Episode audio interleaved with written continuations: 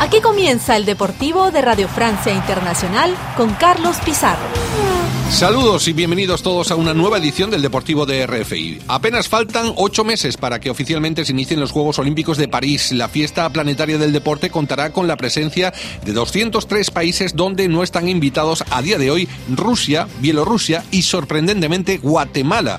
Los dos primeros países están apartados de las Olimpiadas por el conflicto bélico que mantienen con Ucrania, mientras que el país centroamericano no ha recibido su invitación debido a las interferencias políticas que mantiene el gobierno con el Comité Nacional. En la edición de hoy trataremos de entender lo sucedido y las posibles consecuencias de la exclusión de Guatemala a las Olimpiadas de París de la mano del periodista guatemalteco Francisco Aguilar. Hoy toca análisis de fondo que llegará tras el repaso destacado a la última fecha del Campeonato Francés de Fútbol. Se lo contamos todo a continuación en este lunes 13 de noviembre. Escuchan los deportes de RFI. Entramos en materia.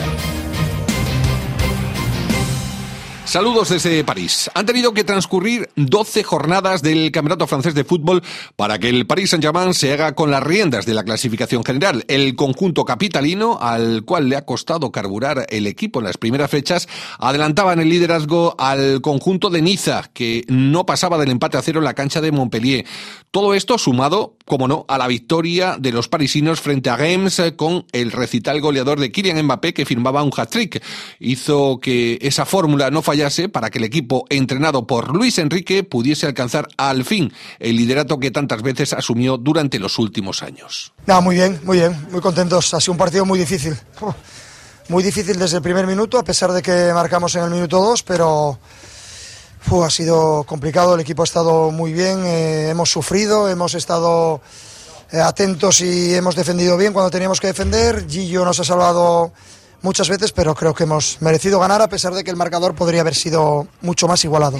Mm, Gillo ha estado excepcional, Kylian ha estado top en lo que es goles, pero creo que todavía hay margen de mejora y nosotros eh, a los jugadores top les pedimos mucho más siempre, a los jugadores importantes les pedimos todavía mejor rendimiento y creo que se puede mejorar. Todavía se puede mejorar, dice el técnico asturiano del PSG, el cual recupera la sonrisa después del tropiezo la pasada semana en Italia, donde caía 2 a 1 frente al Milan AC en la fase de grupos de la Liga de Campeones. Y si hablamos de tropiezos, no hemos de olvidarnos del calvario que está padeciendo uno de los históricos del fútbol francés, el Olympique de Lyon, que también disfrutaba de una victoria que servía como bálsamo para salir de la última posición, o al menos intentarlo, luego de haber vencido al por 0 a 1, lo que supone esa segunda victoria de la temporada para unos lioneses que siguen en crisis profunda en ese cierre de clasificación general a tan solo un punto de Clermont, que en la pasada jornada ganaba 1 a 0 ante Lorient. A tan solo nueve meses de que arranquen los Juegos Olímpicos 2024, hay tres naciones que no han recibido la invitación del Comité Olímpico Internacional para participar en las Olimpiadas Parisinas. Estos países son Bielorrusia, Rusia y sorprendentemente Guatemala. Los dos primeros países están vetados por el conflicto bélico que arrastran con Ucrania, mientras que el caso de Guatemala es bien diferente y se debe a grosso modo a una causa de una injerencia política en la elección del presidente del Comité Olímpico guatemalteco. Para entender mejor este problema, vamos a charlar con un buen amigo y uno de los periodistas mejor acreditados en el panorama deportivo guatemalteco. Le doy la bienvenida a don Francisco Aguilar, compañero de Antorcha Deportiva. Gracias por acordarnos este tiempo, Francisco. Un gusto saludarte, Carlos, y por supuesto a todos ustedes que, que siguen los eventos deportivos y a toda la audiencia que está interesada en saber por qué Guatemala no participará con su bandera, con su himno, tal y como ocurrió en los Juegos Centroamericanos y el Caribe de San Salvador este año y tampoco en los Juegos Deportivos Panamericanos en Santiago de Chile, Acabo de regresar el sábado precisamente de Santiago de Chile. Pensándolo muy, eh, muy fríamente, somos conscientes de la inestabilidad política del país en este momento, de tu país, pero la situación para los atletas no es mejor. ¿eh? Es prácticamente en ese mismo contexto que se mueve el deporte. La situación del país está convulsionada debido a que el poder ah, fáctico en este momento del llamado políticamente el pacto de corruptos ha provocado que ese poder omnímodo que prácticamente abarca todas las instituciones del país, entre ellas la Corte Suprema de Justicia, la Corte de Constitucionalidad, el Tribunal Supremo Electoral y el mismo gobierno que ha gobernado durante estos cuatro años, haya tratado de cooptar muchas de, de las instituciones. y una de ellas es el Comité Olímpico Guatemalteco. Entonces, en el tratar de agarrar el Comité Olímpico Guatemalteco, hubo una elección hace dos años, en el 2021. Era el momento en el que el actual presidente del Comité Olímpico Nacional, Gerardo Aguirre, iba a tratar de tener una reelección. Había una planilla, únicamente una planilla contraria. A, Gerardo Aguirre, la Contraloría General de Cuentas no le quiso dar un finiquito digamos que la idea fue no dar ese finiquito para que no pudiera participar. Hubo una planilla única de los casi 40 votos que son del Comité Olímpico Guatemalteco, nueve federaciones o asociaciones votaron por esa planilla única que era encabezada por un exfutbolista llamado Jorge Rodas. Él quedó como presidente del Comité Olímpico Guatemalteco, pero Gerardo Aguirre apeló al Comité Olímpico Internacional junto al miembro COI que tiene Guatemala, Willy Kalschmidt. Ellos explicaron cuáles eran las situaciones que estaba viviendo el país. El Comité Olímpico Internacional acordó que iba a hacer una nueva elección con las dos planillas. Sin embargo, no se presentó la planilla de Jorge Rodas que había ganado previamente la elección, digamos, con la venia del Tribunal Electoral del Deporte Federado en Guatemala, pero el Comité Olímpico Internacional no aceptó esa votación. Volvieron a hacerla con presencia de miembros de Panam Sports como enviados del Comité Olímpico Internacional. En la votación, ahí ganó Gerardo Aguirre por un poco más de 30 votos y como planilla única también. Pero esto no lo aceptó la Corte de Constitucionalidad, que actuó prácticamente por requerimiento de, un juzgado y entonces no se aceptó la votación del Comité Olímpico Internacional. Producto de ello, el Comité Olímpico Internacional en octubre del 2022 envió una carta en la cual advertía al Comité Olímpico Guatemalteco actualmente en gestión, que ellos no reconocen, y le dijeron que si no se hacía caso de la votación que ellos habían hecho, estaba suspendido el Comité Olímpico Guatemalteco. Entonces, a partir de octubre del 2022 está suspendido y es por ello que participamos en los Juegos Centroamericanos y el Caribe como Centrocaribe Sports y ahora en los recientes Juegos Panamericanos como Panam Sports. Incluso la máxima esperanza nuestra para los Juegos Olímpicos de París, que es Luis Grijalva, que recientemente terminó cuarto en el Mundial de Atletismo en Budapest, ha enviado una carta a la Corte de Constitucionalidad solicitando que por favor acaten lo del Comité Olímpico Internacional. Sin embargo, esta planilla no va a acatar eso y me parece que mientras no haya una estabilidad política en el país, que no la hay, el próximo 14 de enero debe asumir la presidencia quien ganó la votación el 20 de agosto, que fue Bernardo Arevalo. Sin embargo, hay un cisma tanto de, por la Corte Suprema de Justicia, por la Corte de Constitucionalidad, el poder fáctico que está en este momento políticamente gobernando Guatemala tampoco lo quiere. Entonces, eh, esto creo que, que dependerá si el 14 de enero llega o no Bernardo Arevalo al poder. Tenía razón en la entradilla cuando decía que Francisco es, eh, eh, yo creo que el periodista más acreditado para hablar de este tema porque nos ha dado peros y señales de todo este conflicto para entender lo que ocurre, la causa, con esos dos nombres, con ese Comité Olímpico Internacional indeciso y con esa fecha del 14 de enero, día de la investidura del nuevo presidente en, en su país. Aparte de la situación política del país, el pueblo le ha dado importancia también a este conflicto con el COI eh, o, está también opacado?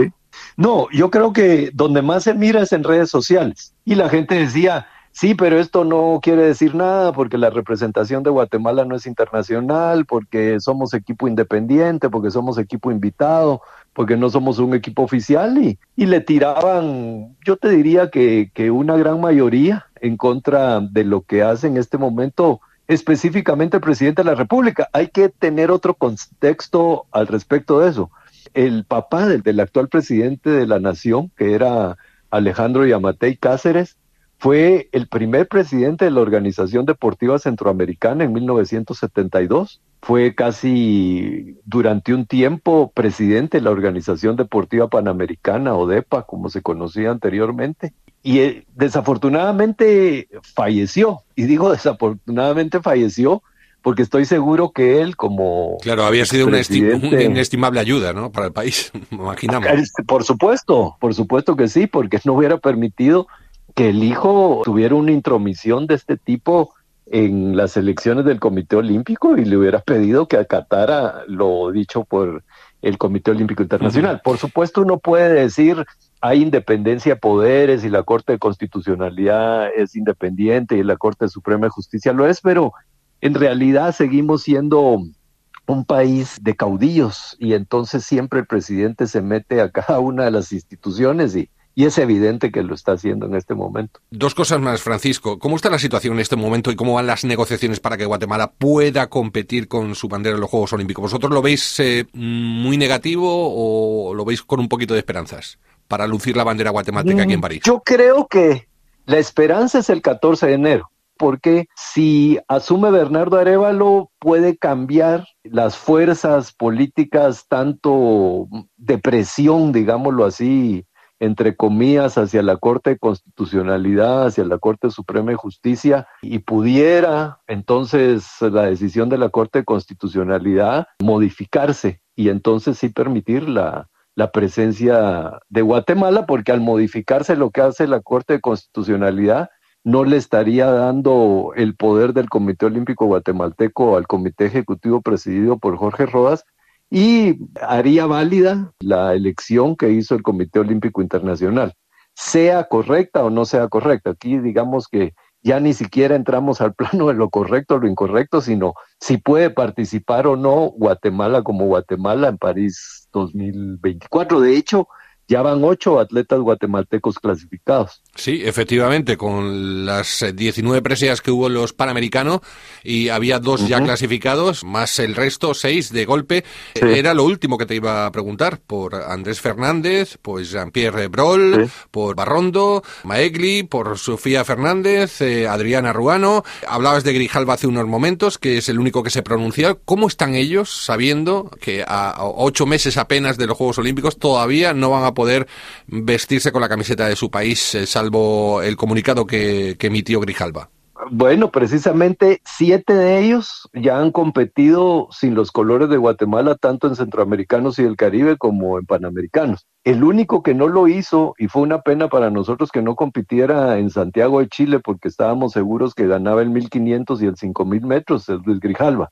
Pero él ah, esbozó que debido a que mm, ya había terminado su planificación de entrenamiento del año, no, no llegaba a Santiago de Chile, pero envió en ese ínterin previo a empezar los Juegos Panamericanos, envió una carta a la Corte de Constitucionalidad y realmente es el único que abiertamente ha dicho algo al respecto. Los demás lo han dicho desde su trinchera de declaraciones periodísticas, pero no de una manera formal, tal y como lo hizo Grijalva. Mm, es, el que más fuerza, es el que más fuerza puede, puede dar a este tema también, ¿no? Es, el que más posibilidades tiene de medalla aquí en París. Recordemos que tu país tan solo tiene una medalla olímpica en los 20 kilómetros más de Barrondo, ¿no? De, Eric Barrondo. Efectivamente, además. Eric Barrondo en Londres 2002. Coincidimos allí en Londres eh, con, esta, medalla en la, zona mixta, por lo cual es es interesante también la actuación de Grijalva en estos momentos también, como portavoz de todos.